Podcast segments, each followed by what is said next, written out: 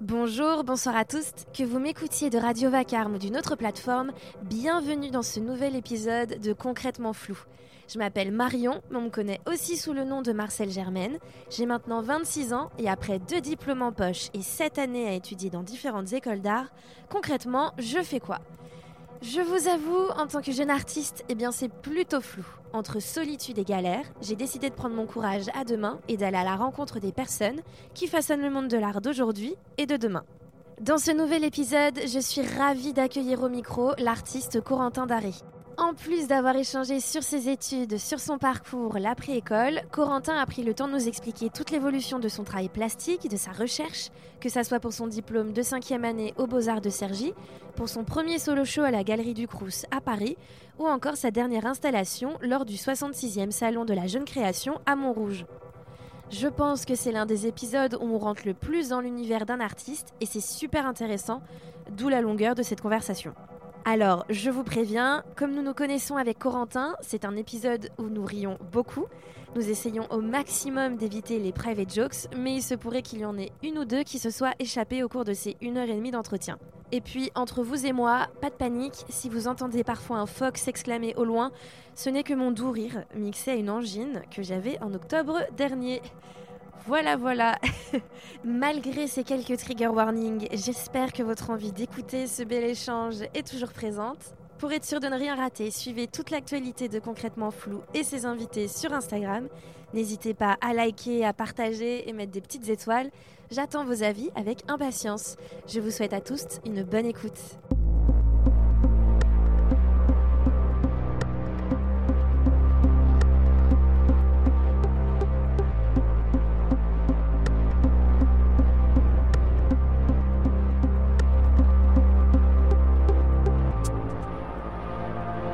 Salut Corentin Daré. Salut Marie. Ça va? Très bien, et toi? Je suis hyper contente. Donc forcément, euh, ok, je dis ça pour tout le monde, pour chaque invité, mais c'est vrai, je suis hyper contente de faire euh, cet épisode avec toi aujourd'hui, parce que ça fait quoi? Un an? Un peu plus d'un an qu'on se connaît, qu'on est amis, mais qu'on n'a jamais eu l'occasion de vraiment parler de ton travail. Mhm. Donc là, euh, c'est genre le moment parfait pour enfin se poser ensemble donc euh, merci d'avoir accepté de faire cet épisode avec moi. Merci à toi de, m'avoir invité, hein, surtout. Ouais, si t'avais refusé, euh, je t'aurais tué. non, je déconne. Alors Corentin, tu es artiste. Je dirais que ton travail, c'est notamment de la sculpture, euh, de l'installation, de la vidéo 3D. Euh, tu as aussi un travail de son dans tes vidéos. Mmh, oui, alors qui n'est pas de moi, généralement. C'est un travail mmh. que sur lequel je, donne des indications, mais c'est mhm. souvent euh, un ami à moi qui s'appelle Hugo Vallée. Son nom de mhm. scène, c'est Épiphagie, qui fait les, les, sons de mes vidéos. Mmh, on pourra en reparler après si tu veux. Ouais, je savais pas, tu vois. Putain, on en apprend tous les jours. Hein. C'est moi qui pensais te connaître finalement. Alors, si j'ai envie de euh, d'écrire un peu les grands thèmes de ton travail, euh, j'ai envie, je vais énoncer des mots. Mmh pour un peu euh, resituer euh, toutes les personnes qui nous écoutent. Euh, dans ton travail, tu parles d'amour. Je dirais que tu parles d'identité aussi. Mhm. J'ai noté la baise mhm. qui revient. je dirais il y a une forme aussi de vulnérabilité, de la violence. Mhm. Ça fait déjà pas mal de. ouais, ça fait pas mal. Peut-être que je pourrais rajouter le virtuel, puisque c'est quand même aussi. Virtuel, c'est vrai. Ou des questions qui sont relatives au virtuel, en tout cas. Ouais, non, c'est complètement vrai. Et justement, pour un petit peu décrire aussi ton travail euh, visuellement, euh, je dirais que tu as un travail de sculpture et d'installation qui est hyper imposant où tu vas, euh, par exemple, recréer une façade entière, un vieux mur. Donc, il y a toute une imagerie de médiéval euh, du Moyen Âge. Donc c'est quand on se retrouve face à ça, tu vois, genre c'est hyper imposant. Et tout d'un coup, on a euh, ces vidéos qui sont euh, des histoires, des scénarios qui sont beaucoup plus, je sais pas, méta. On va dans un ailleurs. C'est vraiment un autre univers où tu nous emmènes. Et du coup, il y a ce côté hyper futuriste et à la fois un peu ancien de, de tes pièces physiques.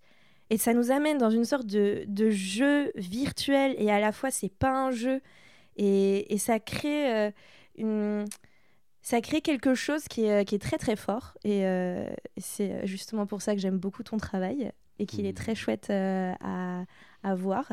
Mais c'est vrai que c'est très intéressant, ce, ce, côté genre ancien et, et méta, on va dire, qui est lié ensemble. Donc j'ai très hâte de quand tu vas nous expliquer de comment tout ce cheminement euh, a eu lieu euh, avec le temps. Mais si on repart du coup de la base, ma première question que je pose à chaque fois, quel a été ton rapport à l'art euh, quand tu étais jeune? Comment c'est venu en fait cette envie de, créer et de raconter des histoires? En premier, je viens pas d'une famille qui, qui est forcément dans le domaine artistique ou de la création. J'ai deux parents qui sont qui m'ont toujours soutenu, mais qui pas vraiment, euh, qui m'ont pas vraiment appris l'histoire de l'art, m'ont pas, hmm. m'ont amené un petit peu dans les musées, mais ça restait quand même assez anecdotique. Euh. Et je pense que c'est au lycée que je me suis vraiment un peu décidé à, partir dans des études euh, créatives, on va dire. Moi, je voulais faire hmm. des, de l'art appliqué. Et c'est une rencontre avec ma, ma, ma professeure d'art plastique de l'époque qui m'a qui m'a dit un peu du jour au lendemain en mode bah en fait non, tu vas faire de l'art appliqué, toi tu vas aller aux Beaux-Arts, euh, on va s'inscrire ensemble. je vais t'inscrire et, tu vas, et tu vas faire des Beaux-Arts quoi. Ah ouais. Mais du coup, tu as fait où ton lycée? J'ai fait mon lycée à Lyon, dans un, lycée euh, euh, privé catholique qui m'a pas du tout plu, on va mhm. dire. je peux faire de la mauvaise pub bah carrément. Ça s'appelle l'Institution des Chartreux, allez pas. Allez, ça, c'est noté. voilà. Euh, mais non, alors si je reviens un petit peu, c'est euh, du coup, je pense que l'art plastique, ça m'a, ça m'a permis aussi un peu de, de, de, sortir un peu de ce, contexte un peu strict. Euh, où, enfin, ils le disent eux-mêmes, hein, ils essayent de te former à l'élite, c'est-à-dire à Sciences Po, à médecine, à fac, hmm. fac école de commerce, tout ça. Dans ce lycée-là? Dans ce lycée-là. Ah ouais, ok. Donc euh, moi, je pense que d'avoir fait pris des cours d'art plastique, ça m'a permis un peu de m'échapper de tout ça et de la, bah, de la dureté un peu de l'enseignement que j'avais euh, au lycée. Et euh, donc voilà, voilà où, où, d'où est parti un peu mon goût de l'art. Ok. Tu faisais pas des cours quand tu étais plus jeune Des petits cours de peinture J'ai fait, fait, Des cours de scrapbooking? J'ai fait de la poterie. c'était pas, c'était pas, euh, non, ça a pas. Après, enfin, je dis ça, mais aussi au collège, euh, j'étais avec deux de mes meilleurs amis euh, et on prenait des photos pour notre Tumblr. Donc, tu hmm. vois, il y, avait déjà aussi un peu un, un, goût pour l'image, hmm. mais je pense que ça s'est catalysé plutôt ouais, au, lycée, quoi. Ouais. Mais du coup, tu avais quand même, tu vois, cette envie de créer. Elle n'est pas venue toute seule. oui, oui, non, complètement. C'est pas arrivé, c'est pas arrivé d'un coup, mhm. mais, mais je pense que, ouais, ouais ça, ça, le, le, mon choix de de comment dire d'évoluer dans une carrière artistique plus tard, il s'est fait euh, au moment du lycée. Avant mm. ça, j'aimais bien euh, voilà la photo. Euh, mm. C'était cool. Et tu t'imaginais artiste ou t'étais passé par ailleurs? Parce que moi, je me souviens quand j'étais au lycée, je voulais être photographe, tu vois. Mm-hmm. Et finalement, ça fait des années que j'ai pas touché un appareil photo aujourd'hui, tu vois. Ça a pas mal évolué.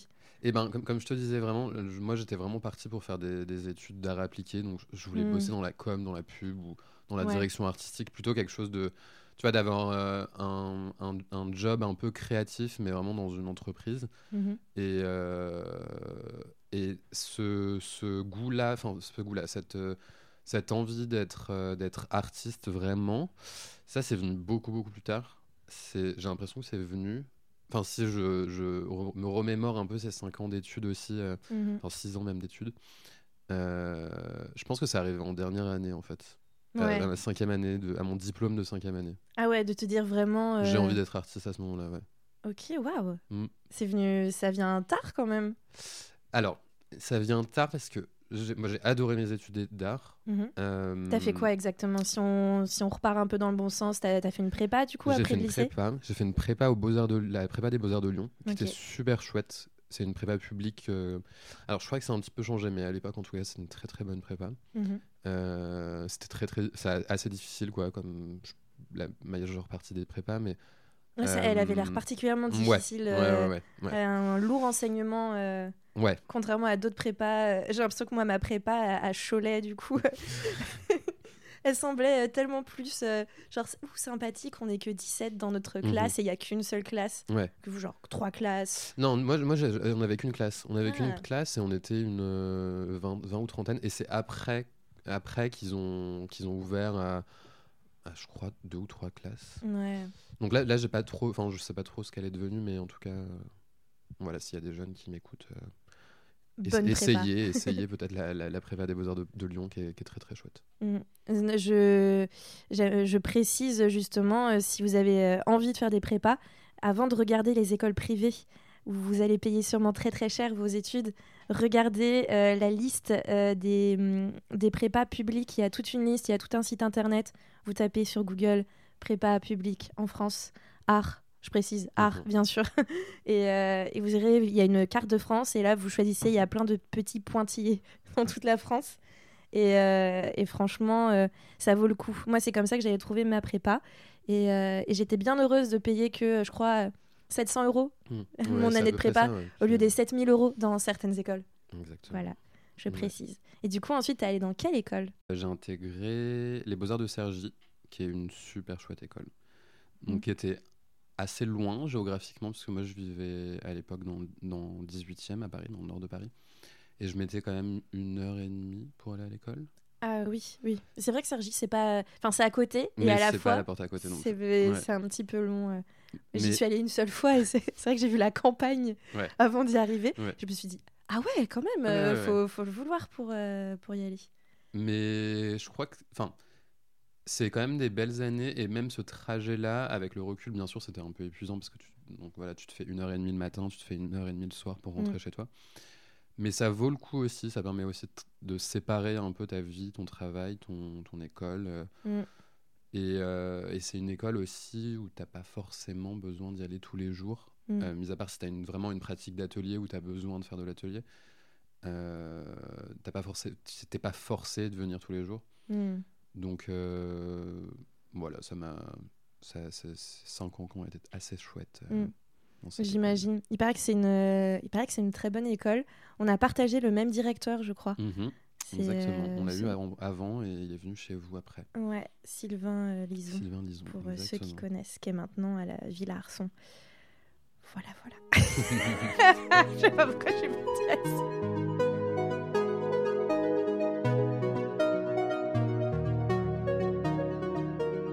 J'avais une question justement parce que euh, normalement, on aurait dû faire partie de la même promotion. Euh, moi, j'étais censée passer aussi mon diplôme en 2020, du coup, mon DNSEP. Mais vu que j'ai changé d'école entre temps, euh, j'ai, on va dire, j'ai doublé mon, ma quatrième année. Mais du coup, je suis très curieuse. Toi, tu as passé donc ton diplôme, ton DNSEP pendant le Covid. Mhm. Est-ce que ça a eu un, un gros impact sur, sur ton diplôme, sur ce que tu as montré et surtout ton travail? Ouais, alors complètement. C'est euh, alors juste avant le Covid, il y a eu aussi les grèves à Paris. Mhm. Donc quand tu dois aller à Cergy en RER A, c'était assez compliqué. Donc en fait, ça a été une, la dernière année de Cergy, ça a été une année qui a été coupée par les grèves. Euh, mhm. donc tu vois, j'ai fait ma rentrée en octobre, euh, en je pense novembre ou décembre, il y a eu un mois ou ouais, un mois et demi de grève. C'est vrai que ça a duré super longtemps les grèves. Super longtemps. Ça a duré super longtemps et, et pour le coup c'était vraiment vraiment difficile de, d'aller à l'école. Donc euh, il y a mm. pas, je crois pas mal de cours qui ont essayé de se faire à Paris ou qui se sont annulés à ce moment-là. Euh, moi j'avais déjà prévu de faire quand même pas mal de sculptures pour mon diplôme. Euh, donc ah j'ai pris un peu de retard là-dessus. T'avais déjà pensé ton diplôme euh, bien à l'avance? J'avais commencé à produire quelques pièces qui étaient dans mon diplôme. Euh, mhm. L'histoire, enfin l'histoire, la trame était plus ou moins construite. Euh, mais j'ai l'impression que voilà, c'est. Donc, si je, je, résume un peu, rentrer, quelques mois de, de grève, je retourne à l'école, janvier, je retourne encore un peu à l'école. Bon, ça a été encore en plus coupé par les, vacances de Noël, bien sûr. Et euh, début février, je crois, euh, Covid, confinement. Euh, mm. Donc là aussi, pareil, les sculptures sur lesquelles j'avais avancé un peu pour rattraper mon retard, elles, elles ont pris des mois de retard, quoi. Mm-hmm. et en fait, j'ai pu retourner à l'école qu'en septembre, je crois. Septembre de, donc, 2020. Ok. Ah oui, donc du coup, le diplôme, vous l'avez passé en, à la fin de l'année finalement. Exactement, ouais. Ok. Vers quelle période du coup? Avant la rentrée de, de, tous les autres étudiants, donc je pense hmm. octobre. Donc voilà, j'ai eu encore un mois de production pour, pour les sculptures, ce qui, ce qui a suffi, je pense. Enfin voilà, j'ai travaillé aussi un peu l'été. J'avais trouvé un atelier euh, à Pantin dans lequel je travaillais un petit peu euh, sur certaines pièces, mais voilà, c'était quand même une grosse install avec des gros volumes que je pouvais pas me permettre de faire. Euh, bah, mis à part dans mon atelier d'école parce que je pouvais pas forcément les bouger. Hmm.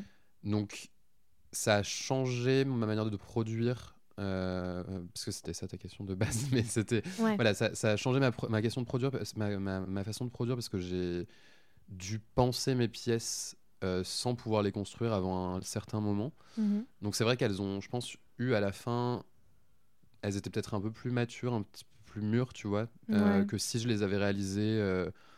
Bah, juste après les avoir pensées et mhm. voilà donc je pense que dans ma tête j'avais eu le temps un peu de les construire en, amont et aussi ça m'a laissé quand même du temps pour euh, intégrer de la vidéo dans mon diplôme, mm. chose qui était prévue, mais je pense pas forcément sous le format euh, que la vidéo a eu à la fin, c'est-à-dire un, petit film d'une euh, ouais, entre 5 et 10 minutes, vraiment monté comme un petit film. Mm. Et je pense que si, si j'avais pas eu tu vois, cette espèce de coupure forcée, euh, ce retour, euh, j'étais chez ma maman, donc euh, ce retour dans le sud de la France, loin de mon atelier, loin de, de, de, de, des possibilités de pouvoir, pouvoir faire de la sculpture. Du coup, ça m'a quand même permis de, voilà, de, de me concentrer un peu sur le 3D, de, d'évoluer aussi en 3D. Hmm. Et enfin d'apprendre, d'apprendre avec, enfin d'apprendre les logiciels que j'utilisais, que je bidouillais avant. Mais là, je, voilà, c'est à ce moment-là où j'ai vraiment appris à faire, euh, à faire du film, euh, du film sur ordinateur. Quoi. Mm. Non, c'est bien, ouais, finalement, tu t'es. Euh, as pris ce temps pour, pour t'éduquer, finalement, mhm. genre sur une pratique et aller un peu plus loin dedans. Moi, c'est vrai que quand j'essaye d'imaginer, si j'avais passé mon diplôme en 2020, ça aurait été une catastrophe. Littéralement, je pense que j'aurais eu un diplôme, mais genre super nul. rien que. Ouais, il m'aurait manqué en fait bah ouais, une, une, une, année entière. Et parce qu'après le Covid, moi, je me souviens, j'ai j'ai complètement, j'ai tellement pris de recul pendant euh, ces temps de confinement, comme plein de gens, que j'ai repensé mais mon travail entièrement. Mhm. Vraiment, il a mhm, mhm. complètement changé, euh, pas dans la recherche, mais euh, visuellement ce que je voulais montrer et ce que je voulais dire aux gens. Donc, c'est pour ça que je trouve ça hyper intéressant à chaque fois tous les étudiants qui ont, dû passer leur diplôme en, 2020 et se dire que déjà on leur, on leur a enlevé tellement de mois de travail et finalement on leur a aussi donné un temps pour euh, certes peut-être réfléchir mhm. plus et, comme toi ce que tu as fait mais je trouve ça je trouve ça hyper dur de, de passer euh, son diplôme euh, en 2020 ouais et puis il y a aussi enfin au-delà de la, de la, production de ton diplôme c'est aussi enfin je pense que les, les, toutes les années les années aux beaux-arts elles sont elles sont hyper importantes elles sont hyper importantes parce que c'est un peu ces années-là qui te permettent de de t'armer pour, pour, pour l'après Mm. Euh, et, de finir sur une année un peu bancale où, euh, mm. où bah, voilà, tu n'as pas eu euh, forcément beaucoup de retours de tes professeurs aussi. tout, tout, ce qui te permet de, de, de je sais pas moi, de, de, bien faire en sorte que ta sortie se passe bien, c'est-à-dire trouver un atelier, mm. commencer à entre-temps faire ton portfolio ou des dossiers de résidence. Bah, en fait, là, on, était, on était super limité, quoi. Parce qu'on était, on était en espèce de stress permanent de est-ce que, est que le diplôme va bien se passer. Bon, après, voilà, le diplôme n'avait pas les mêmes exigences non plus. Euh, enfin, tout le monde était très au courant du fait qu'on n'ait pas pu produire pendant un an. Et voilà, ça s'est très très bien passé. Mais, euh, mais c'est juste que voilà, c'est difficile de sortir d'une école, je pense. C'est d'autant plus difficile de sortir quand c'est le Covid. Et aussi, enfin voilà, c'est euh, ça, ça s'est pas réglé tout de suite en plus après. Voilà, il y a eu des, euh, des, mois, des autres confinements et c'était quand même voilà toujours un peu compliqué de faire face à bah, l'annulation d'une exposition que tu avais en cours ou euh, l'annulation d'une résidence que tu avais, avais postulée. Enfin voilà, mm. les, aléas. Tout s'est très bien passé à la fin, mais voilà. C'est la sortie d'école, les sorties d'école en plein Covid. Il n'y a pas que le diplôme. Je pense que c'est aussi le psychologiquement aussi d'être d'être beaucoup moins préparé que d'autres à, à, sortir et ouais, t'as un peu l'impression d'être euh, jeté dans la gorge du loup quoi. C'est, euh, hmm. Déjà que c'est le cas normalement, euh, là c'est ouais, encore double peine quoi. Du coup, là, on a un petit peu, euh, on est passé euh, un peu rapidement sur l'après, mais moi, je voulais te poser aussi comme question, comment, en fait, ton travail, il a évolué depuis le début? Comment, par quoi tu as commencé? Comment, en fait, ta recherche, elle s'est, elle s'est développée? Est-ce que, genre, ça a commencé dès la première année? Ou est-ce que ou même en prépa Mhm. ou alors ça a mis beaucoup plus de temps et c'est un peu sur les dernières années que tu as construit quelque chose Alors, en arrivant en prépa, j'avais une pratique qui était plutôt de l'ordre du, on va dire du dessin, mais c'était pas vraiment du dessin, Euh, de la photo Mhm. et euh, de l'objet, euh, de, de l'image, on va dire. Mm. Euh, en prépa, je pense que c'est à ce moment-là où j'ai commencé à, à- à entrevoir un peu les joies du volume. Euh, en première année aux Beaux-Arts, je pense que j'ai plus passé du temps à euh, découvrir Paris, me faire des nouveaux amis, Ouais. et voilà, c'était aussi un moment, j'avais été en, comment dire, en lycée catholique, en prépa, avec un niveau d'exigence assez élevé. Donc là, en fait, je me retrouve, c'était pas une crise d'ado, mais je me retrouvais un peu en, en espèce de découverte de, Ouais. euh, de, de ce que c'est bah, la vie euh, étudiante, quoi. Donc, les, je pense les deux premières années de Sergi, Ouais, moi c'était largement ma deuxième année. Ouais, je crois que c'était les deux, peut-être la, même la troisième année de Sergi. non, non, la, la deuxième. Les deux premières, c'était vraiment euh, un peu la découverte de, de Paris aussi, qui était euh, Ouais. bah, une ville qui offre quand même des opportunités, même si Lyon, c'était une très grande ville. hein, mais je pense que j'ai pas profité au- autant de Lyon que j'ai profité de Paris dans ces deux années-là, tu vois. Mm.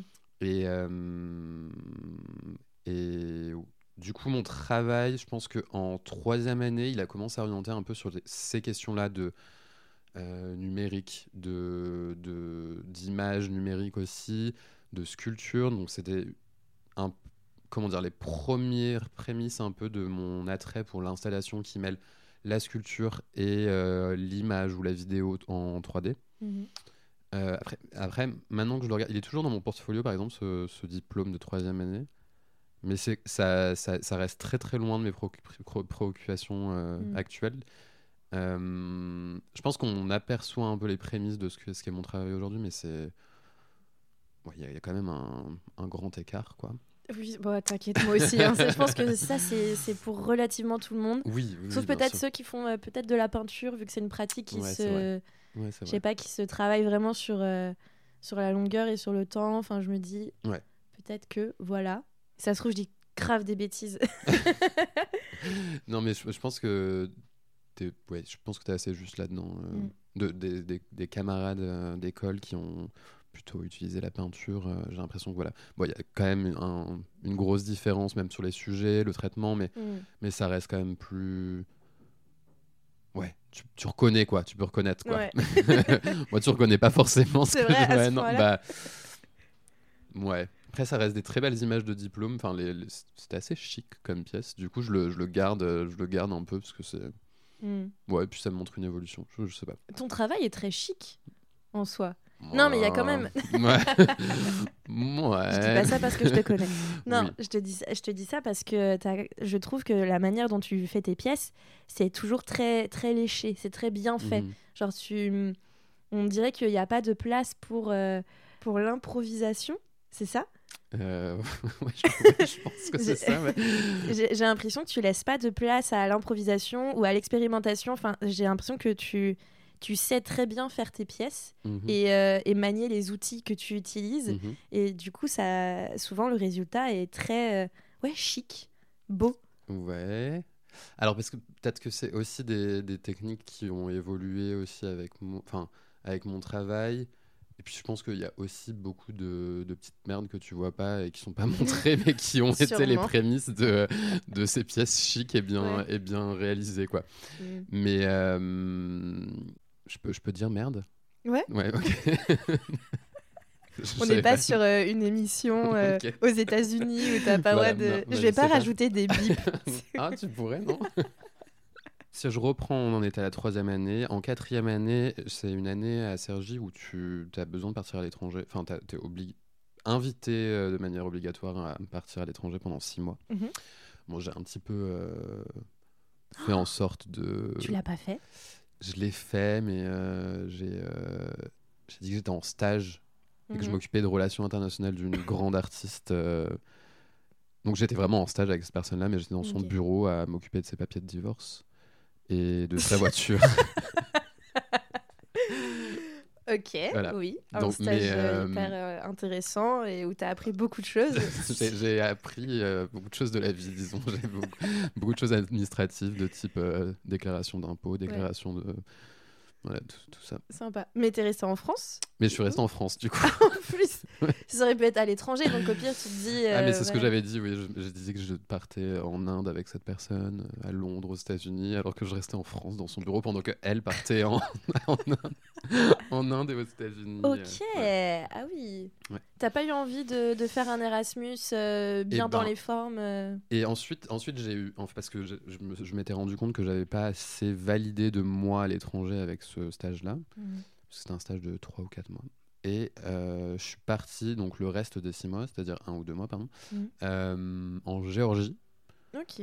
Euh, et c'était super chouette. Avec une amie aussi. Mais en fait, voilà, c'était aussi un stage un petit peu trafiqué où j'ai passé une semaine peut-être à l'aider. Elle faisait des bijoux, moi je faisais les photos pour ses bijoux. Et, euh, et en fait, je pense que le reste, j'ai profité de. J'allais dire la Géorgie, mais j'ai profité de Tbilissi parce que je, je suis pas trop sorti de la ville. Je suis pas trop sorti. Enfin, je suis beaucoup sorti, mais pas trop de la ville. et, euh, et voilà. Ok. Ça n'a pas vraiment d'influence dans mon travail, mais. Bah ouais, euh, du coup, t'as pas eu envie de, de faire une école euh, à l'étranger, de, de partir comme ça? Euh, en fait, à côté de mes études, j'avais un, un travail alimentaire que j'ai gardé d'ailleurs, euh, qui est la- l'assistanat de photo, Mhm. l'assistanat de photographe de mode principalement. Et euh, en fait, j'ai eu un peu peur de partir, j'avoue. Hmm. J'ai eu un peu peur parce que ça m'apportait quand même une stabilité financière qui était pas négligeable. Et c'est des, des- un milieu qui va très vite. Et si tu refuses un contrat, si tu refuses deux contrats, si tu refuses trois contrats, à la fin, on t'appelle plus. Mm. Donc voilà, c'était un peu le- le- l'enjeu aussi. C'était euh, moi, je m- je m'amuse, enfin, je m'amusais beaucoup et j'étais très content d'être à Sergi. Mhm. Euh, et je, je travaillais aussi euh, à côté. Donc voilà, enfin, c'était, je pense que c'était pas le bon moment pour moi de partir Ouais. durant mes études. Donc je suis resté et, et j'ai bien fait puisque voilà, j'ai, j'ai aussi, ça m'a permis aussi de, de- d'a- d'avoir des bases un peu plus solides à Paris, de Mhm. travailler, voilà, de, de développer ma pratique artistique. Non, en fait, c'est juste que j'ai beaucoup de personnes dans mon entourage qui ont fait des Erasmus et qui ont passé plutôt six mois à faire la fête que vraiment six mois à travailler dans une école. Alors, Mais, euh, oui, c'est vrai. voilà. Non, non, mais je, je l'avoue aussi, mais je sais que moi, moi, personnellement, pendant mon Erasmus, ça m'a tellement aussi appris de, je sais pas, de, de choses sur moi, et j'ai tellement kiffé rencontrer euh, plein de personnes qui font aussi euh, leur propre taf partout dans le monde entier, que je sais que moi, personnellement, ça m'a apporté beaucoup de choses. Mhm. Après, est-ce que ça m'a apporté énormément de choses dans mon travail? Non.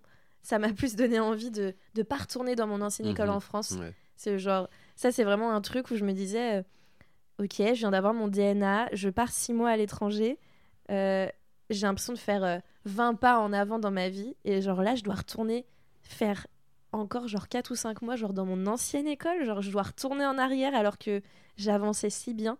Et euh, il y a juste ça où forcément euh, ça a été le côté un peu, euh, un peu négatif, et du coup je me suis dit, Hmm, et si j'allais voir d'autres écoles en France, euh, peut-être que je, je pourrais garder ma bonne lancée pour rencontrer des personnes et, et un peu, ouais, juste diversifier les rencontres un peu et le réseau, hein, forcément. Mhm. Mais, mais ok, en fait, c'est euh, c'est hyper intéressant. C'est vrai que j'avais pas vu aussi sous cet angle que euh, bah oui, quand tu as un travail à plein temps et que tu as besoin aussi de payer tes factures, même Mhm. quand tu es étudiant. Moi, c'est vrai que j'ai eu la chance d'avoir mes parents qui m'aidaient euh, beaucoup pendant que j'étais euh, encore euh, jeune étudiante. Mhm. Et euh, c'est après que j'ai dû travailler. après l'Erasmus, ils m'ont dit Marion, c'est fini. Maintenant, tu vas travailler. J'ai fait oui. Bah après, après, moi j'avais aussi l'aide un petit peu de mes parents tu vois, pour les loyers, mais Paris Ouais. ça reste quand même une ville qui est super chère aussi. Bah, c'est ça. C'est C'est ça. un- voilà, et c'est euh, aussi la sculpture, c'est quand même assez cher. On, voilà, tout, enfin, je pense que, que quand, quand on est. Tu vois, tu parles quand même beaucoup avec des artistes et tous te le diront, ça, ça coûte cher de faire de l'art. Et quand tu es euh, dans une école qui n'a pas forcément de budget pour t'aider, euh, bah, tu dois acheter ton bois, tu dois acheter euh, Mm. ton plâtre euh, ou je sais quelle euh, Ouais. ta résine si tu fais de la résine. Mais du coup, enfin cet équilibre là de mes parents m'aident un peu pour mon loyer moi je travaille à côté pour payer ma prod pour payer aussi ma vie mes bières mes cafés mais voilà il était plus ou moins stable donc c'est voilà mm. j'avais pas envie de, de tout de tout envoyer bouler et partir au Mexique pendant six mois, même si je sais que ça aurait été très chouette. Mais après, tu vois, je pense que hum, toi, toi de ce que tu, tu me dis, c'est que euh, c'est, cet échange-là, il t'a permis de rencontrer des personnes un peu du monde entier qui, mm. qui t'ont enrichi. Moi, en fait, dans mon travail, c'est, je travaille beaucoup avec des étrangers, beaucoup avec des Américains, des Italiens, des Anglais. Mm-hmm. Donc, j'avais aussi un peu ce, ces liens-là avec euh, bah, l'ailleurs que le, le, microcosme parisien et mm. français, quoi. Donc je l'ai pas forcément ressenti. Et puis ça n'empêchait que je voyageais quand même aussi un petit peu à côté de mes études. Mm. Je me faisais des, des petites vacances, euh, voilà. Donc euh, ouais, je, j'ai préféré plutôt étaler, euh, étaler mes, mes, voyages sur mes 5 ans plutôt qu'en faire un gros voyage de 6 mois. Mm. Non, je comprends. Et du coup, dans cette quatrième année, comment ton travail a eh ben, je pense que, alors, ça remonte quand même un, peu maintenant, mm. mais euh, je pense que c'est vraiment entre la quatrième et la cinquième année que euh, déjà j'ai eu mon mémoire à ce moment-là qui mm. euh, qui traitait de la manière dont un jeu vidéo qui un jeu pardon qui s'appelle Second Life, qui est un jeu en ligne qui date des années euh, on va dire 2000, 2000, 2010, quoi, avec mm. un, espèce de gros boom où tout le monde y a joué pendant les années 2008. Euh, J'y ai pas joué. Non, moi non plus. Je pense qu'on n'avait pas vraiment l'âge forcément en 2008. On avait 13 ans? Ouais, mais c'est ça s'adresse quand même à un, ça s'adressait à l'époque à un, je sais pas une tranche d'âge un petit peu plus élevée, je pense. Que nous.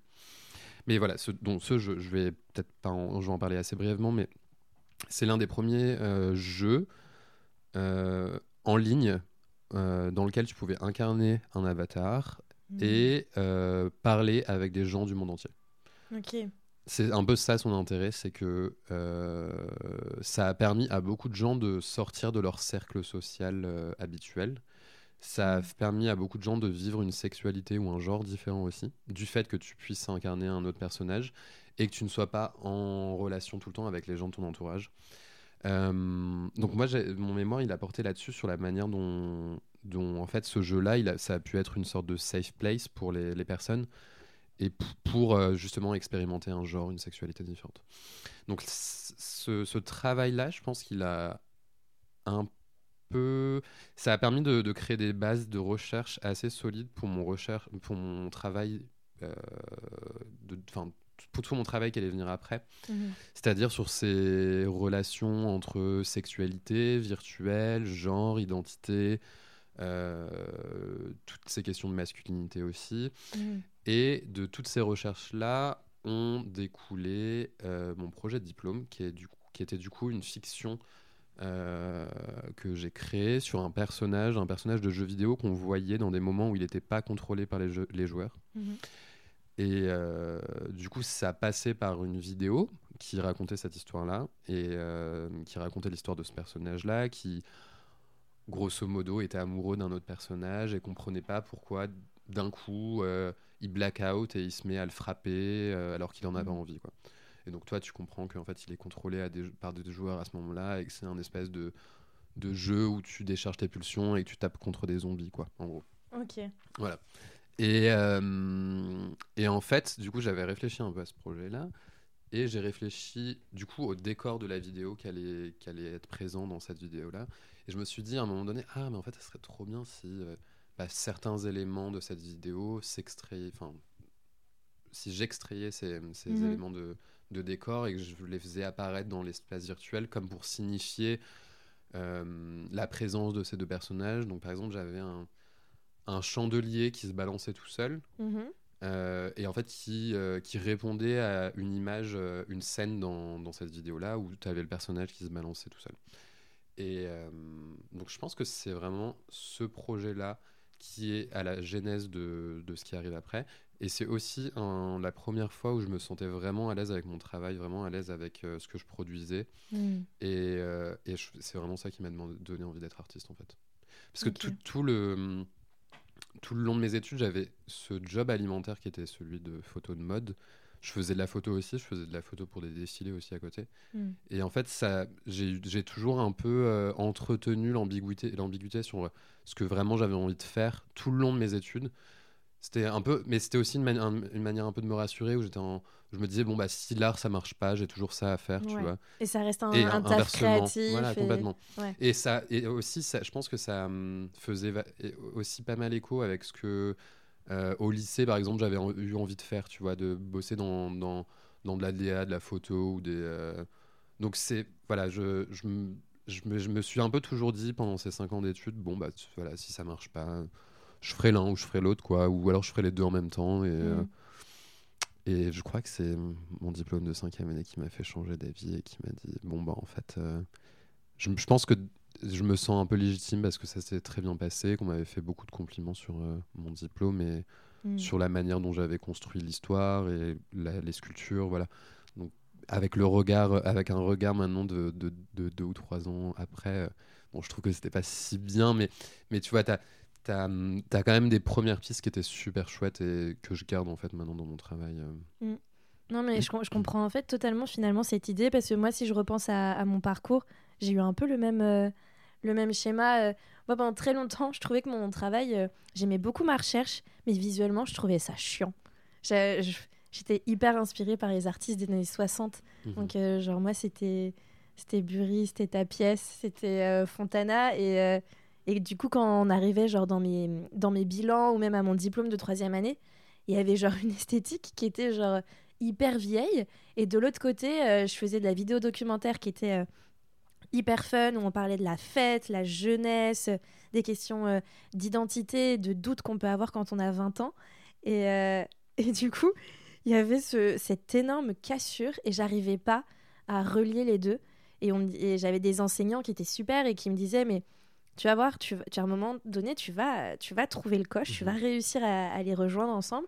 Et tu vois, il aura fallu que le Covid arrive et que euh, je change d'école aussi et, mhm. que, euh, et que je galère de ouf avec mon travail euh, de, de, peinture et de sculpture que j'avais.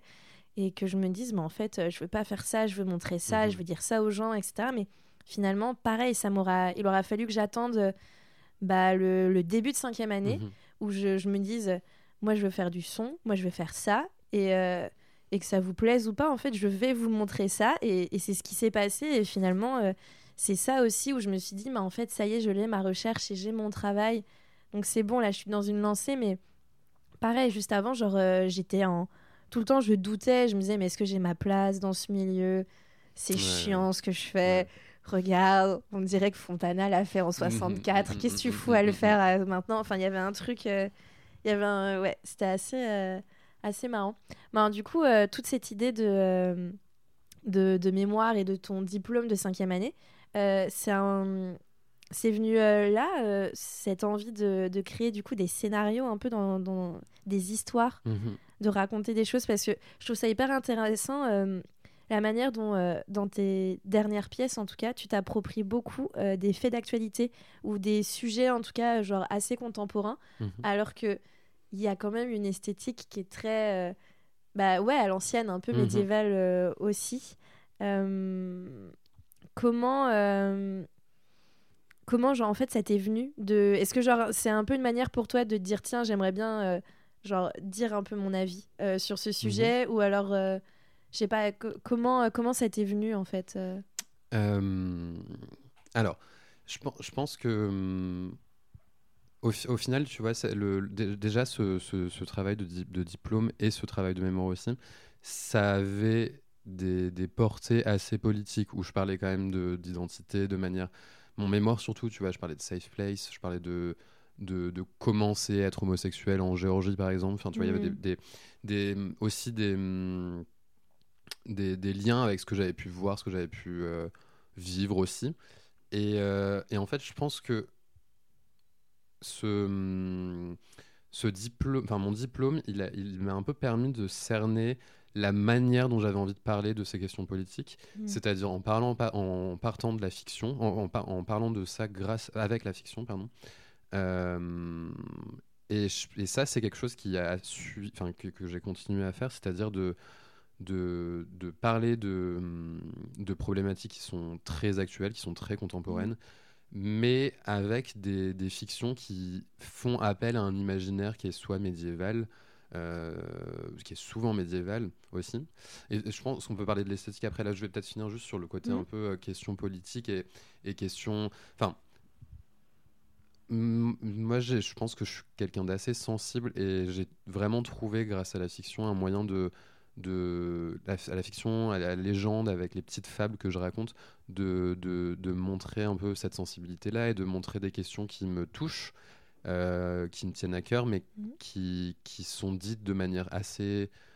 C'est des textes qui sont violents, mais euh, qui sont aussi touchants et qui vont faire appel beaucoup plus à l'affect qu'à la violence euh, physique ou enfin tu vois y a, ça parle ça parle de violence mais d'une manière assez douce et c'est mm. des personnages qui racontent leur amour leur plaie ouverte et et mm, voilà, c'est la manière dont mm. j'aime bien, moi, faire passer des messages. et puis ça dépend, parce que parfois, c'est pas non plus d'une grande violence. Je vois, moi, j'ai noté quelques exemples. par exemple, à un moment, y a, on retrouve l'image de, de, la sorcière avec euh, ta pièce I Met Mary Groet in mhm. Real Life. Je sais pas si euh, on le dit le in real life. Ouais, ouais, complètement. À l'oral, tu le dis. Ouais, IRL. Euh, il y a aussi tout ce, tout ce côté genre sur la chasse sexuelle avec cruising. Mhm. et là, il n'y a pas de texte, si je me trompe pas, c'est juste des images, des impressions? Il y a des textes qui, il y a des textes, des textes, mais c'est des textes qui sont issus de forums et qui sont des témoignages justement de, hmm. de, de, personnes qui ont. Alors pour pour remettre un peu en contexte, c'est ce projet-là donc qui est un, projet euh, qui mêle des images virtuelles donc que je crée de avec à partir d'ordinateur pardon qui sont des images virtuelles de, de rencontres homosexuelles euh, et qui sont couplées à des textes euh, qui sont issus de forums de personnes qui racontent comment justement ces lieux de rencontres sexuelles sont amenés à disparaître Mm. Euh, parce que euh, la gentrification, parce qu'on contrôle l'espace public pour pas qu'il y ait de rencontres euh, de tout type, sexuelles ou, amicales ou amoureuses. Et, et, aussi le fait que ces rencontres-là maintenant se font de manière virtuelle et plus dans des lieux publics, mais dans des lieux clos qui sont des lieux voilà, de chez l'un, chez l'autre, quoi, on va dire. Mm-hmm. Et, et comment dire Mais mais un peu de la même manière, c'est des scènes qui sont des scènes assez esthétisées et assez romantisées aussi. Euh, c'est pas des, des, scènes qui sont de la sexualité frontale, en fait, c'est plutôt des, des choses assez euh, oniriques, on va dire, des rencontres assez, assez, assez belles. Enfin, c'est des, des, mises en scène qui sont assez belles. Mais je crois que dans mon travail, ça, voilà, ça, ça reste un peu ce cette espèce de volonté de pas forcément de pas de pas utiliser le cru de pas utiliser le le l'insulte frontale euh, c'est mm. plutôt de, de, de... c'est très poétique hein, ce que tu fais ouais je sais je, sais pas si poétique c'est vraiment le mot c'est enfin c'est plutôt euh, je crois que j'aime bien onirique tu vois ça, c'est c'est sensible quoi j'aime bien mm. j'aime bien enfin j'aime bien euh, j'aime bien utiliser d'autres armes que celles, celles de, de, du, slogan euh, crié euh, j'aime bien utiliser plutôt de des, des, des choses un peu sous-jacentes qui te font comprendre mon propos quoi mm. et, et, et, aussi c'est un peu une volonté aussi que en fait, de, de, de, montrer une vidéo où c'est deux hommes qui s'aiment et qui, qui racontent une histoire d'amour euh, pour quelqu'un qui n'est pas forcément, euh, qui est pas forcément euh, connaisseur de ces questions-là, c'est beaucoup plus facile à entendre sous la forme d'un conte ou d'une petite légende assez mignonne mmh. que, que une photo un peu crue. Enfin, après, c'est ma manière de voir le, le, mon travail et de la manière dont moi j'aime délivrer ces messages. Je suis je suis enfin, je, je, j'aime beaucoup le travail d'autres artistes qui le font pas de cette manière là tu vois c'est pas ce que je suis mm. en train de dire mais mais euh, mais ouais moi ma manière c'est c'est plutôt le plutôt d'essayer de faire verser un petit peu des petites larmes. On est des sensibles par ici. Du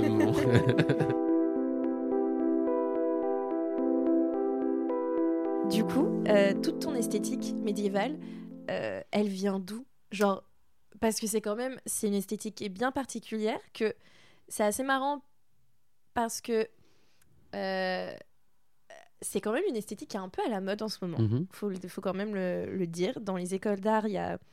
euh, si vous ne êtes jamais baladé dans des, dans des beaux-arts, il y a quand même euh, en ce moment une, un fort attrait pour euh, ouais, tout ce qui est médiéval, un peu féerique, un peu forêt, un peu, euh, un peu fée, un peu lutin. Mhm. C'est, euh, Mais du coup, toi, ça t'est venu comment?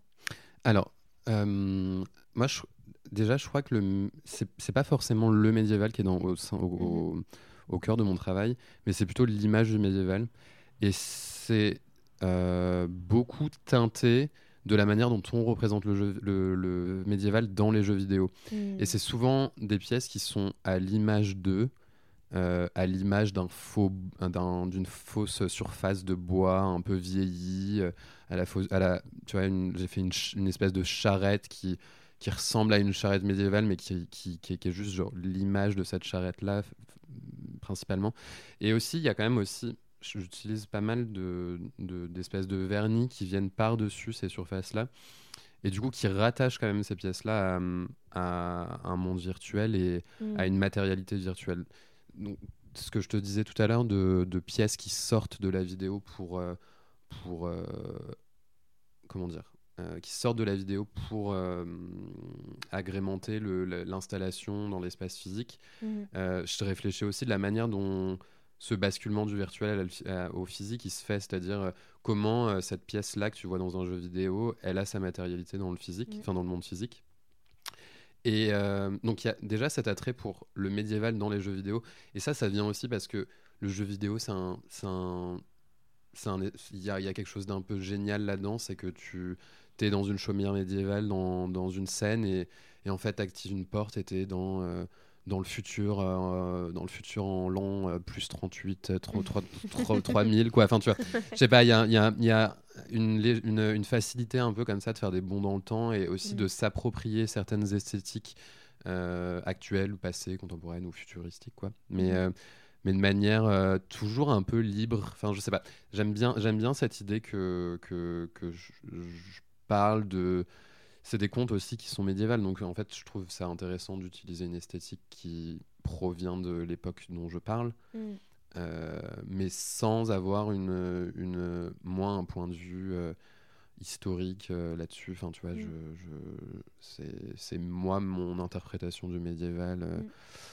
Mais j'ai peut-être aussi une réponse à te donner sur le fait que dans les écoles d'art, en ce moment, on voit beaucoup de médiéval. Ah, vas-y, c'est quoi ta réponse? Alors, moi, c'est ma théorie, mais je sais pas si, euh, si, je sais pas si déjà elle a été réfléchie comme ça, mais je sais, je sais pas. Mais moi, j'imagine aussi que le médiéval, c'est dans l'imaginaire collectif une, une époque assez sombre, et, euh, et ce qu'on vit en ce moment, euh, ce qu'on vit euh, bah, tous les jours, c'est quand même, on, on est un peu, un peu en train de tomber dans un truc un peu sombre, quoi, tu vois.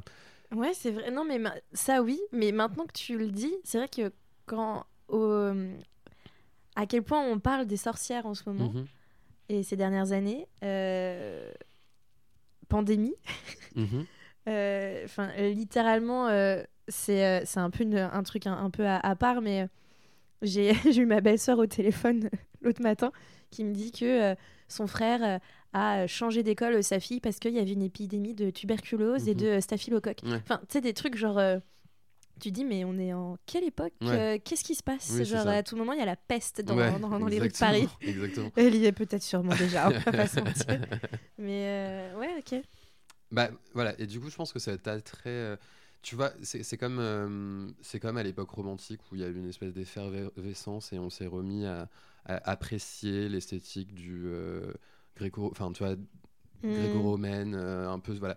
Donc, je, je pense qu'il y, a un- il y a un espèce de. Bon, il y a aussi une trend esthétique parce que c'est quelque chose qui est assez attrayant, je pense aussi. Enfin, moi, c'est quelque chose qui me plaît euh, de Mm. voir dans le travail aussi des autres, ce, côté, ce côté médiéval. Mais, mais je pense que plus profondément, j'ai un. Voilà, c'est ma théorie, c'est de, de me dire que que- qu'on est un peu en, en train de vivre une époque un peu sombre. euh. Mm. Voilà. Il y a aussi quelque chose de très théâtral dans ton travail, de comment tu fais tes pièces. Est-ce qu'à un moment donné, tu t'es inspiré de ce monde-là, du décor, on va dire? Ou, Alors, je sais pas si ça vient tant du théâtre. Mmh. Alors, je, parle du décor quand même, parce que là, dernièrement, une, pièce que j'ai montrée euh, au Salon de Montrouge, c'est typiquement un décor de, théâtre ou de cinéma. Mhm.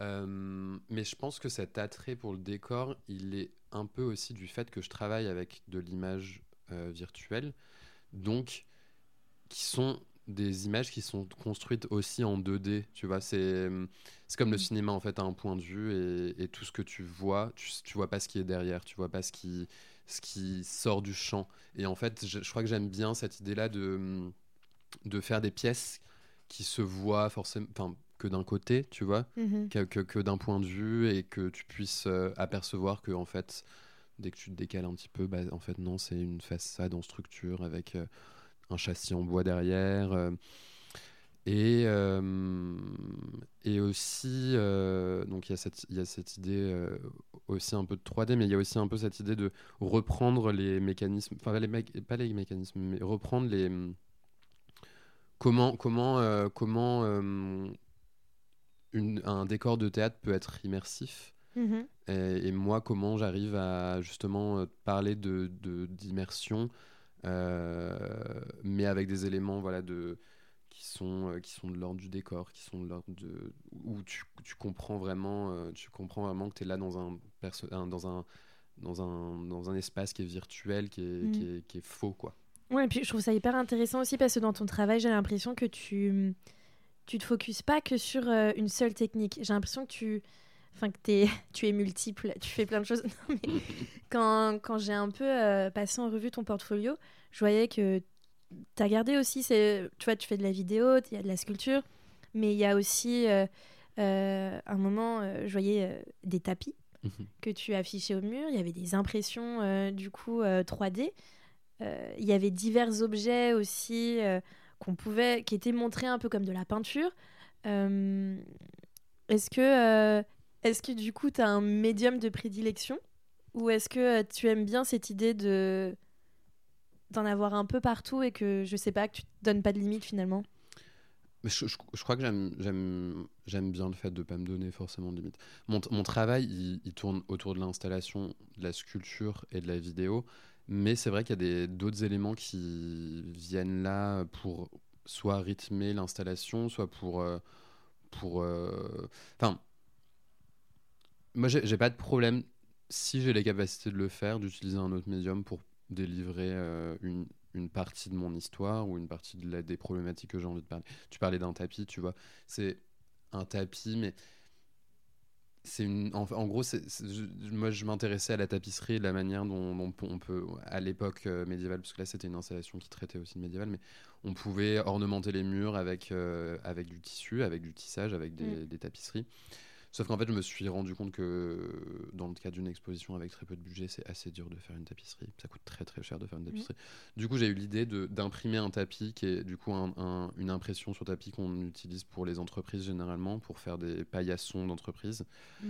Euh, mais du coup, en fait, tu vois, cette espèce de de problématiques que j'ai eues sur le prix du fait de, de, de, de faire une tapisserie, ça, ça a permis d'avoir une pièce qui rentre vraiment dans mon propos, c'est-à-dire d'avoir un tapis imprimé euh, qui ressemble à une tapisserie, mais qui est vraiment plutôt une moquette. Donc c'est vraiment l'image de la tapisserie euh, qu'on peut, on peut avoir en 2022. Tu vois, c'est, euh, mm. ça allait aussi dans mon sens de, de, reprendre des esthétiques et de, de, d'en mettre une d'avoir une petite touche un peu plus contemporaine que, que simplement d'utiliser des, des, techniques euh, mhm. de tapisserie euh, qui datent de l'époque, quoi. Tu vois, c'est. Euh, donc, je pense qu'il y a un peu ça qui gravite un peu dans mon travail, c'est de manière de, de, de, représenter quelque chose à un moment donné avec un médium, avec une texture, avec une esthétique dont j'ai envie, que j'ai envie d'utiliser, mais sans, sans vraiment me sans vraiment me, me, cloisonner à faire que de la sculpture, euh, de l'installation mm. euh, et de la vidéo 3D. Quoi. Justement, ça, ça me fait venir à, à cette fameuse installation euh, que tu as faite avec les tapis. C'était ton premier solo show, si je me trompe pas. Never Kill a Boy on the First Date. J'adore tes noms, tes titres à chaque fois, ils sont, ils sont incroyables. Du coup, cette première, cette première exposition, comment ça s'est passé? Comment, déjà, aussi peu de temps après ton diplôme, mhm. comment tu as réussi à avoir un solo show? Il faut quand même en mhm. parler, c'est quand même mhm. assez fou. Euh, comment ça s'est fait? Euh, Alors, le, tout à l'heure, je te parlais de, la difficulté de sortir d'école euh, et de préparer sa sortie d'école. En fait, en, le, un peu le seul appel à projet que auquel j'ai candidaté avec mon, mon, projet de diplôme, c'était celui de la Galerie du Crous, qui est, je, peux faire un petit aparté, mais euh, la Galerie du Crous, c'est un espace qui est euh, dans la rue, qui est en face des Beaux-Arts de Paris, qui est vraiment un, un, espace dédié à la jeune création très émergente, voire encore en école, euh, et qui propose donc soit des formats de solo show, soit des duos, soit des groupes show, en fonction de, du projet et de l'ambition du projet aussi, qui est, qui est, qui est, qui est donné. Et donc voilà, c'est, je suis sorti d'école, j'ai trouvé un atelier l'été où je suis sorti d'école. Et euh, j'avais cette, euh, cette opportunité de, solo show euh, à la Galerie du Crous. Donc c'est vrai que en fait la sortie d'école s'est plutôt bien passée parce que j'avais un atelier et un projet un peu de longue date puisque c'est mm. déroulé quasiment un an après mm. sur lequel travailler. ah oui, donc tu as eu un an pour te préparer pour faire cette Quasiment un an, oui, je crois que c'était ouais, six, mois, six mois, un an. Euh, bon, après, tu travailles pas euh, tous les jours pendant un an euh, dessus, mais. non, mais bien sûr. Mais voilà, c'est quand même un espace qui est très grand, ça je l'ai pas dit aussi, mais ça fait, je sais, je crois 150 mètres mm. carrés. C'est sur deux niveaux avec des beaux, beaux niveaux, quoi, de beaux espaces. Bah, du coup, comment tu as fait pour construire une exposition comme ça, à peine un an après être diplômé Et eh ben, ça a été, ça s'est fait, ça mm. s'est fait. Euh, en fait, j'ai réussi aussi à hum, déployer une histoire qui pouvait, qui était assez, euh, assez euh, conséquente pour pouvoir la séparer en quatre, chapitres. et chaque chapitre correspondait à un espace dans la galerie qui, est plus ou moins dessiné en quatre espaces. Il y a un espace de, de vitrine, un espace de, un peu white cube euh, avec une verrière et en haut euh, deux espaces euh, avec du parquet. Enfin, c'est un, endroit assez, assez beau, quoi. Mhm. Mais voilà, du coup, cette année, cette année-là de sortie d'école, c'est vraiment, ça m'a, je me suis vraiment concentré sur le fait de, de, de, de, de, travailler sur cette exposition qui arrivait et, et de d'essayer de, faire le maximum avec le temps que j'avais, avec le, le, mhm peu de budget que j'avais aussi. Ils financent ou pas Non, ils financent pas. Ils financent pas et tu loues l'espace. Alors, je crois que c'est en train d'essayer de changer. Euh, je crois qu'ils la voilà, c'est un espace assez, assez, étrange parce que c'est géré donc par le Crous, donc par les restaurants du Crous euh, qui sont des restaurants étudiants euh, pour justement les étudiants euh, qui n'ont pas forcément beaucoup de thunes. Quoi. Du coup, on s'imagine que c'est gratuit. Exactement. Mais non, tu, tu donc es accepté et ensuite tu es invité à régler une modique somme de 600 euros, je crois. Ah oui, quand même. Qui est quand même ah voilà, qui est quand même pas des moindres. dans les faits, ça se rembourse assez facilement. Moi, j'avais fait une édition euh, que je vendais comme un espèce de petit fanzine euh, autour de l'exposition et mhm. ça m'a permis de, dépenser de, de, comment dire, de rembourser tous les frais que j'avais avancés pour l'exposition euh, donc ça se fait mais voilà c'est assez étonnant d'avoir une galerie qui qui propose de payer pour surtout que c'est quand même destiné à une jeune création mhm. Voilà. Mais voilà. Après, le, ce que cette exposition m'a apporté, c'est je pense aussi euh, pas, pas négligeable non plus. Quoi. C'est, euh, j'ai, vraiment vu la différence donc, de mon, mon travail avant déjà, mhm. de mon travail après cette exposition, mais aussi de la manière dont bah, ça, ça a marché pour moi après cette, euh, cette exposition-là aussi. Parce que j'avais, j'avais eu quelques projets pendant cette année-là de, d'exposition qui étaient des, projets très très chouettes, mais dont, voilà, c'était. Mm. En fait, l'opportunité du solo show aussi, elle n'est pas négligeable. Ça te permet déjà d'investir un lieu avec tout ton travail, d'inviter euh, du monde à, ce, à, cet, à cet endroit-là, d'inviter des professionnels à, à ce moment-là. Mm. Et, et voilà. C'est pour toi, du coup, peut-être la, enfin, l'une des choses qui t'a le fait le plus avancer après l'école? Ah, mais complètement, complètement. Déjà, déjà d'avoir un rythme de production un peu effréné, enfin, ça, ça, ça, a conditionné ce qui allait, ce qui mm. allait arriver après, tu vois, ce, déjà ma manière de travailler, ma manière de travailler à l'atelier, voilà, de sortir de l'école, de, de, de, de, commencer vraiment euh, la vie d'artiste, quoi. Mhm. Et, euh, et ça a, je pense, aussi permis de, de me faire un réseau aussi, cette exposition-là. Enfin, de, mhm. de faire parler de moi, de, me faire de montrer mon travail, parce que ça, il a été quand même euh, assez relayé, tu vois. J'ai eu des, des, un peu de presse dessus aussi. Mhm. J'ai invité des, des, des, personnes avec qui maintenant je, je, je travaille ou, ou alors j'ai travaillé et qui suivent mon travail. Enfin, mm. voilà, ça, hum, et ça a permis aussi de, comment dire, remplir mon portfolio aussi de manière assez conséquente. Les 50 pages du portfolio. Les 50 pages du portfolio, ça a commencé par là.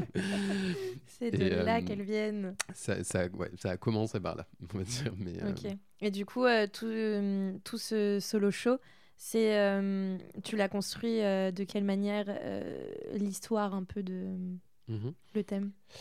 Euh, alors le thème c'est une j'ai repris une, une, légende médiévale qui est celle de de la rencontre entre un maréchal ferrant et le diable. Euh, et encore une fois j'ai utilisé cette, cette histoire là pour parler de choses qui me qui me touchaient un peu plus quoi. C'était justement une relation assez toxique entre deux personnages. Euh, et en fait il y avait aussi tout un attrait euh, à euh, l'esthétique qui tourne autour de, de, la figure du diable qui m'intéressait.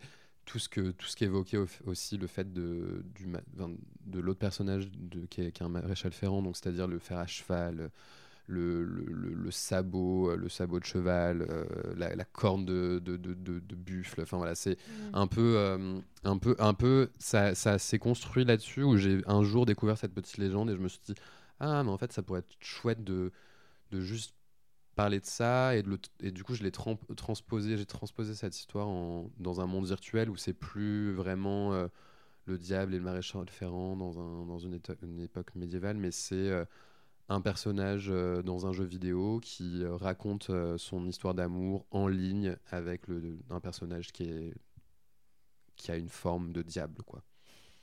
Et qu'on aperçoit un petit peu dans le, au sein de l'exposition je suis trop triste parce que j'ai pas vu cette exposition. je ne l'ai vue qu'en photo. Je suis si déçue parce que euh, elle a eu lieu quand déjà? En juillet 2021. Bah là, j'habitais pas encore Paris. Je passais mon diplôme du coup. Mm. Mais euh, ouais, trop triste de l'avoir loupé parce que ça avait l'air vraiment, euh, vraiment très très chouette. Mais du coup, j'ai, moi, j'ai revu ensuite. Enfin, j'ai eu la chance de voir ton travail à plusieurs reprises. Mais là, dernièrement, euh, je l'ai vu euh, au Salon de Montrouge, du coup, euh, au 66e Salon de la Jeune Création, si je ne me trompe pas. Mhm. et du coup, tu as fait une nouvelle pièce. Est-ce que tu peux nous en parler? Bien sûr. Alors, la pièce que je présente au, Salon de Montrouge cette année, c'est une, une, façade, une façade de maison argentée qui est présentée comme un décor. donc tu vois la structure derrière, c'est vraiment que la façade et elle fait euh, à peu près 2 mètres 50, quasiment 3 mètres de haut et 2 mètres 50 de large. Elle est très imposante. Très imposante. Mm.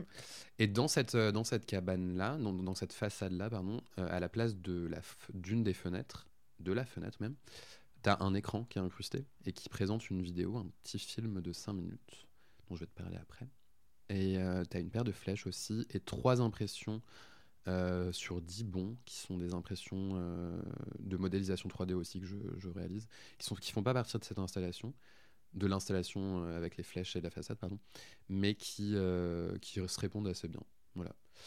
Donc je peux maintenant un peu te parler plus de cette façade. C'est une partie d'installation qui s'appelle Un peu de plomb dans vos cœurs et qui, qui est une, une histoire que j'ai inventée, une installation que j'ai inventée euh, qui parle de, de, deux hommes, deux amoureux, dans une époque médiévale, mais avec un peu cette, toujours cette, un peu cette ambivalence de est-ce que tu es dans un jeu vidéo, est-ce que tu es dans un monde numérique Est-ce que tu es à l'époque médiévale Puisque je réutilise donc la, modélisation 3D pour, pour créer ce film-là.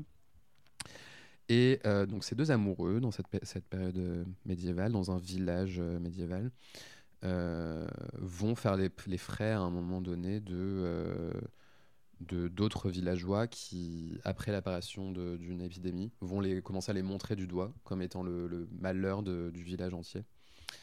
Et euh, donc cette pandémie, c'est, je, reprends l'idée du, saturnisme, qui est une maladie médiévale, bon, qui existe encore, mais qui est une, une, intoxication au plomb.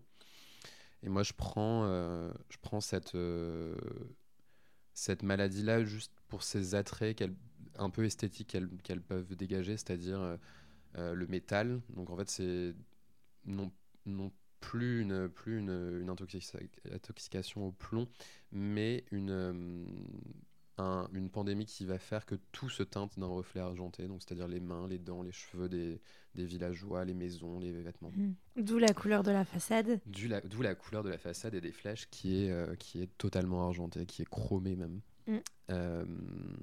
Comment t'as fait les flèches? Désolée, j'ai trop envie de savoir.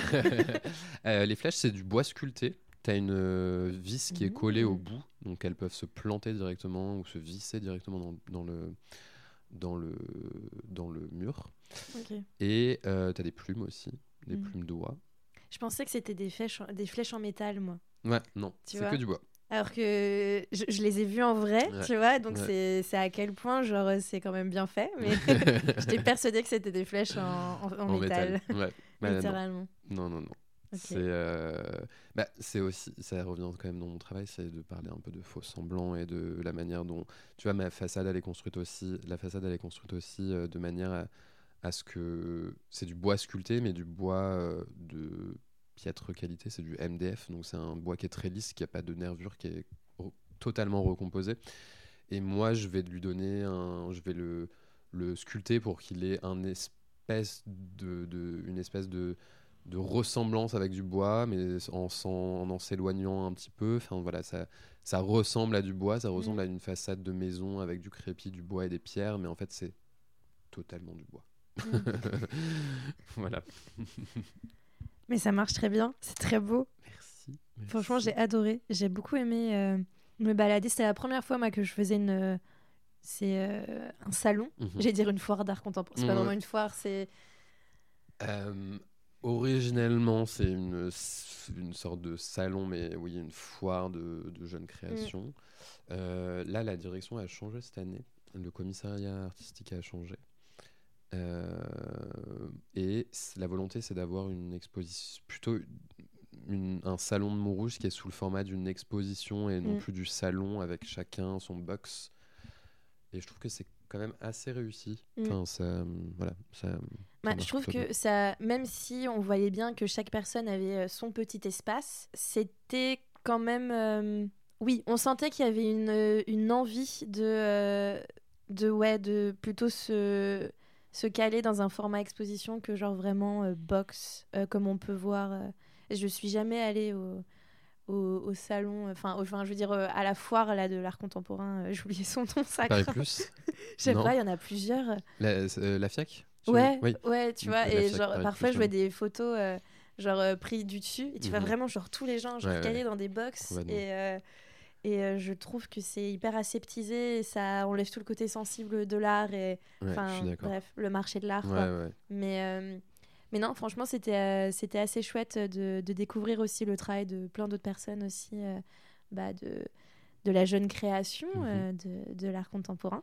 Est-ce que toi, tu as un peu des, des, retours à nous faire sur ce salon? Est-ce que genre tu as été content d'y participer? Enfin, je sais pas. Bah, Est-ce que tu as des dramas à nous raconter? Non, bah non, euh, non franchement, euh, non, je, suis vraiment super content de. Alors, je, je, je réalise que c'est une chance de participer au Salon de Montrouge parce que c'est voilà, une institution euh, pour la jeune création qui, qui, qui est voilà qui est, qui est, qui est depuis euh, sa 60, enfin, 66 ans euh, mhm. euh, une, une, étape assez chouette à franchir quand tu es un artiste à ce niveau de carrière donc, que, je suis quoi Et, et en fait, il y a beaucoup de choses qui ont changé cette année dans la manière de réfléchir à une exposition de la jeune création. Voilà, ce que tu disais, ce, côté un peu aseptisé du salon, moi je trouve ça, euh, c'est un gros problème de mettre les artistes aussi jeunes dans des conditions euh, aussi dures que qu'est le salon, qu'est le format du salon. Euh, et, là, d'avoir changé, d'avoir fait une, une exposition. Bon, alors, et certes, dans les faits, euh, les artistes sont quand même regroupés à certains endroits, mais, mais tu n'as plus ce côté euh, stand euh, où tu dois bah, faire la potiche devant ton stand et attendre qu'on vienne te parler, attendre de donner tes cartes faire face à des gens qui, euh, qui courent dans le salon, euh, prendre des photos de ton nom et mm. se casser sans dire, euh, sans dire, ton, sans dire leur, leur, leur nom. Quoi. Tu avais prévu tes cartes de visite? J'avais prévu mes cartes de visite. Ah. qui sont des vieilles cartes, cartes de visite que j'avais, mais qui sont encore actuelles avec mon bon numéro, mon, ma bonne adresse et mon bon Instagram. Donc, Qu'il est professionnel, le Corentin. mais, mais oui, j'ai trouvé, trouvé que c'était une expérience très très chouette. Euh, donc, de manière. Euh, en premier lieu, de la manière dont, ça a été changé cette année, euh, surtout sur ces questions voilà, de, de, de, de, salon, de, de format du salon, pardon, de, de rémunération aussi, puisque mhm. cette année, c'est plus vraiment la compétition comme avant où un ou deux artistes euh, gagne un prix. Euh, là, tous les prix d'argent ont été mis en commun et mmh. redistribués à chacun, chacun, chacune des artistes. Ah d'accord, donc il n'y a plus de prix finalement. Il y a des prix, mais qui sont plutôt, en fait, c'est des prix euh, extérieurs peut-être au salon. Non, c'est comment dire Oui, c'est des, prix qui sont avec des partenariats avec d'autres structures, mais qui sont ceux qui restent sont par exemple les résidences, tu vois. Mmh. Donc tu as as, toujours ces opportunités-là de faire une résidence, par exemple, avec Triangle Astéride à Marseille, euh, de faire une exposition avec le Palais de Tokyo. Ça, ça mhm. reste, ces partenariats-là restent. Mais ils sont plus annoncés publiquement de la même manière. Donc, c'est-à-dire qu'avant, c'était pendant le salon, tu avais un moment où le maire parlait et euh, la remise de prix se faisait à ce moment-là. Mhm. Qui, ce qui a posé apparemment de gros, gros problèmes de face. Euh, bah, tu vois, de compétition entre les artistes, de déception, de, euh, de gens qui pleuraient parce qu'ils n'avaient pas reçu leur prix, euh, de prix. Ah ouais. voilà, non, c'était un peu le drama chaque année. Donc ça, cette année, on y a évité. On l'a évité. Donc c'est, ça va, les résultats, ils vont être annoncés de manière plus plus euh, moins euh, moins formel moins euh, hmm. moins comment dire spectaculaire quoi. C'est juste tu reçois un mail en disant que tu as regagné tel prix et telle résidence ok.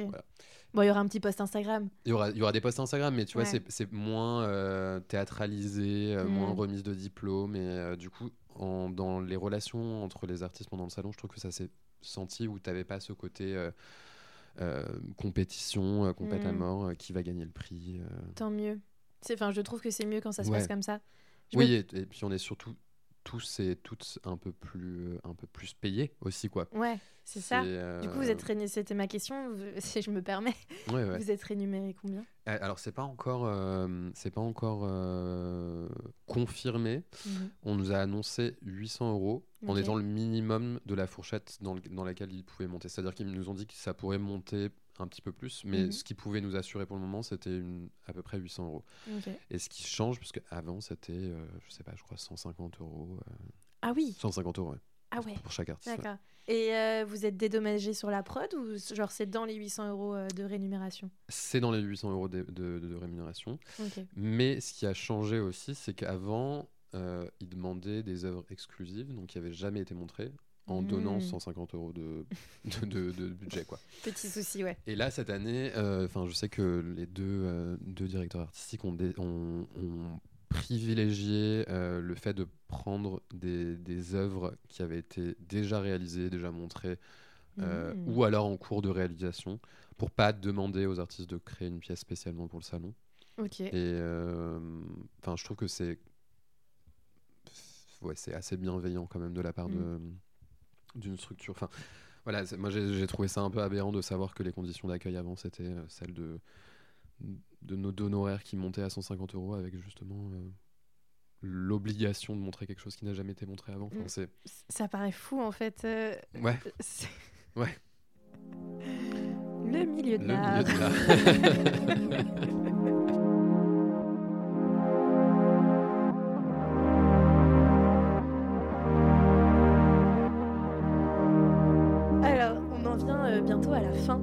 de, cet épisode. C'était pas trop long, ça va Non, ça va, ça va. Ça dépend. En fait, c'est- tout dépend de toi. Est-ce que euh, tu as des projets futurs à nous parler? Euh, alors là, là, je participe aussi à un autre prix en, Mhm. en ce moment même dans l'Aveyron qui est Alors, attention, parce que l'épisode, il va pas sortir maintenant. ah oui alors euh, je, je pense que il sera terminé ça sera terminé Je pense aussi. voilà je pense que ça sera terminé à ce moment-là mais euh, C'est jusqu'à quand? Euh, c'est jusqu'au 13 novembre donc peut-être que ça sera fini peut-être que ça sera pas terminé ouais les joies du les joies du direct Désolée, je prends un peu de l'avance. Cette année, j'essaye de ne pas faire mes épisodes littéralement une semaine avant que ça sorte. Mhm. Donc, euh, ouais, désolée. Et je sais- je- il y a d'autres choses prévues qui sont pas forcément très confirmées. Ah, mais euh, attends, du coup, on n'a pas précisé. C'était quoi ce prix? Euh, c'est un prix de la jeune création de Saint-Rémy, Voilà, de- du Moulin des Arts de Saint-Rémy, qui a un prix qui est un peu l'équivalent en fait du- d'un prix d'un prix de jeune création comme celui de Montrouge, mais d'une échelle un peu plus petite. quoi. C'est seulement la 12e année. C'est dans un, un- un petit village de l'Aveyron qui s'appelle euh, donc Saint-Rémy. C'est très chouette. C'est, euh, je suis assez content parce qu'on on est 10, 10 sélectionnés à exposer. euh, et on a été sélectionné par un très beau jury. euh, un, ouais, un, un assez beau jury de directeurs et directrices de centres d'art dans le sud, notamment à Toulouse, à Carjac. Voilà, des, des Mm. choses, des, choses assez chouettes. Quoi. Mais J'étais hyper contente de retrouver en fait quelques noms de, de personnes avec qui j'avais été aussi à Ouais, l'école à un ouais. moment donné. Donc j'étais là, c'est enfin c'est super de, Mhm. de voir que euh, que enfin que ça soit des personnes de Toulouse quand j'étais étudiante là-bas ou des personnes à Nice. Mhm. Et ben on retrouve quand même euh, quelques personnes et de la jeune création Mhm. et que c'est pas forcément que des gens de, de Paris. Mhm, ouais. hein, non, non, mais- non, non, mais je c'est suis pas de Paris que- non plus. Donc, euh, Oui, non, mais ce que je veux dire, c'est que tu as fait Sergi. Donc, Oui, oui. euh, forcément, tu as quand même un réseau qui est très parisien, Mhm, finalement. euh, euh, même si euh, je, je trouve que quand on passe par une prépa, vu qu'on souvent on est un peu distribué dans toute la France, on a quand même. euh, Enfin, tout le monde se connaît dans, ouais, ouais, complètement. Bah dans les écoles. Ça, c'est. Voilà. Tout le monde se connaît d'ailleurs. euh, J'aimerais faire un- une petite dédicace à Adrien Julliard, que nous connaissons tous les deux, Marion. Coucou Pimpin. Je, sais, je crois que j'ai pas euh, fini de répondre à la question par contre. hein. Parce que la question c'était euh, qu'est-ce que qu'est-ce que c'est Tes projets, Ouais. tes projets futurs. Euh, et mes projets futurs, du coup, c'est là, dans un premier temps, retourner à l'atelier et retrouver une pratique de l'atelier. T'es es dans un atelier en ce moment, du coup? Ouais, je suis au consulat Voltaire, Mmh. que je recommande. euh, Enfin, je, re- je recommande d'aller voir parce que c'est c'est un lieu qui est très très chouette, euh, qui est géré par des personnes très très chouettes aussi. Et euh, qui est pas très cher, et dans Paris aussi. Ce qui, euh, Faut le qui- noter, faut le voilà, dire. qui- faut le dire parce que ça- c'est assez rare de trouver euh, un atelier déjà en plein Paris Mhm. et euh, au prix du mètre carré qui ne dépasse pas les 20 ou 30 euros. Quoi. C'est, ouais. Non, c'est une, une chance d'être là-bas. T'as des prochains. euh, Est-ce que tu as des projets d'exposition? Euh, du coup, j'ai, j'ai- ouais, j'ai des projets d'expo, mais qui sont pas confirmés encore. Mhm. Euh, je pense qu'ils le sauront au moment où l'épisode sortira, mais du coup, je, je peux pas les annoncer maintenant. Non, il y a moyen. Mm. Ouais, C'est dommage. ouais. Ouais. Bah parce que en fait c'est un peu dommage si euh, au moment où il sort l'expo jamais n'arrive pas à quoi c'est. on va, peut-être euh, on va peut-être En plus, euh, en, je, en plus, je crois sincèrement que ton épisode, ça va être le premier du mois de décembre. oui donc C'est à quel point. ouais ouais ouais, voilà. Mais euh, c'est Bon, pas grave. hein, écoute. euh, It's okay. ouais. All I want for Christmas is me. Waouh Du coup, on arrive à la dernière question. Mhm. Quels sont tes conseils pour euh, des étudiants, des jeunes artistes euh, enfin, Est-ce que tu as des conseils à donner? Euh, Je pense qu'il faut pas trop se comparer en sortant d'école parce que c'est assez difficile pour tout le monde, mais encore plus quand on se compare aux autres. Euh, moi, j'ai eu pas mal de chance de d'avoir des opportunités qui. En fait, là, ça fait, ça fait deux ans que je suis sorti d'école et ça fait deux ans où j'ai pas eu de creux Mmh. Euh, enfin de creux assez important pour me faire poser des questions sur ma légitimité d'être dans ce milieu et, et, mon envie de rester dans ce milieu-là. Bah, ton parcours, il est, il est fou à seulement deux ans euh, d'être diplômé. Avec le nombre d'expos et de, de, prix et de choses que tu fais, c'est incroyable. Ouais, mais c'est, enfin, c'est de la chance. Bon, c'est du travail aussi, mais c'est de la chance aussi. C'est, euh, c'est ça. Je sais que ça arrive quand même très rarement que ça se passe comme ça. Mm. Et je suis très content que ça, ça, se soit passé comme ça. Mais je veux pas aussi que. Enfin, c'est quand même. C'est toujours. Enfin, voilà, ce truc de comparaison-là, c'est assez difficile euh, de, de, se comparer à. Bah, moi, mon parcours, euh, euh, il a été assez rapide et assez assez intense, mais je sais que la réalité, c'est pas forcément ça. Et, tu passer. C'est, ça s'est passé aussi parce que j'ai fait mes 5 ans, ans à Paris, que j'ai préparé mon réseau aussi à ma sortie d'école, euh, que je travaille de un peu d'arrache-pied à l'atelier, que je travaille d'arrache-pied sur les appels à projets, euh, j'ai quand même, je pense, une énorme connaissance sur le sur le, les résidences, sur euh, sur ce, qui, ce qui se passe sur les prix à, avoir, les, quand est-ce qu'il faut tenter cette résidence, à quel stade de ta carrière tu le tentes, euh, et, voilà, je pense que le, le ce, que, ce qui, moi, m'a manqué, mais au final, ça s'est bien passé, c'est justement un peu ces interlocuteurs-là de, de, personnes qui ont peut-être quelques années en plus dans une, une carrière peut-être un peu plus avancée que la mienne. Euh, qui auraient pu m'aider sur justement voilà ce bah, tenter le salon de Montrouge mais pas juste en sortant d'école parce que ça sert à rien mais attendre un petit peu que ton portfolio il soit un peu plus rempli et euh, du coup, je pense que j'essaye un peu de, moi de mon côté maintenant, de, de transmettre un peu ça, euh, justement. Enfin, on est en train d'organiser au consulat justement des, des moments où on peut parler avec des jeunes sortis d'école ou des jeunes qui vont sortir d'école justement pour préparer un peu mieux, de manière un peu plus intense que ce que les écoles font, c'est-à-dire pas grand Généralement, pas grand-chose. Mm, mm, mm. Mais voilà, d'avoir des, des, jeunes artistes où c'est encore frais dans leur... Euh, enfin, comme moi, quoi, où c'est encore frais dans ma tête pour euh, les conseiller sur quelle résidence, quel, euh, quel appel à projet répondre quand tu sors d'école. Et, et voilà, donc... Une, et je pense qu'il faut persévérer, en fait, il faut pas lâcher parce que ce qui nous habite généralement en sortant d'école, faut pas le lâcher, quoi. C'est c'est enfin, trop dommage, c'est trop dommage d'abandonner quoi. Merci Corentin. Merci Marie.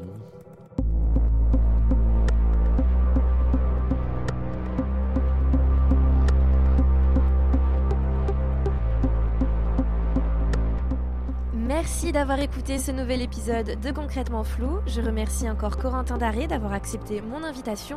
Merci à Radio Vacarme de diffuser ce podcast les mardis tous les 15 jours. Merci à Kojo Kara d'avoir produit les sons qu'on entend dans l'épisode. Et merci à Camille Châtelain d'avoir produit mon générique. A bientôt pour un prochain épisode.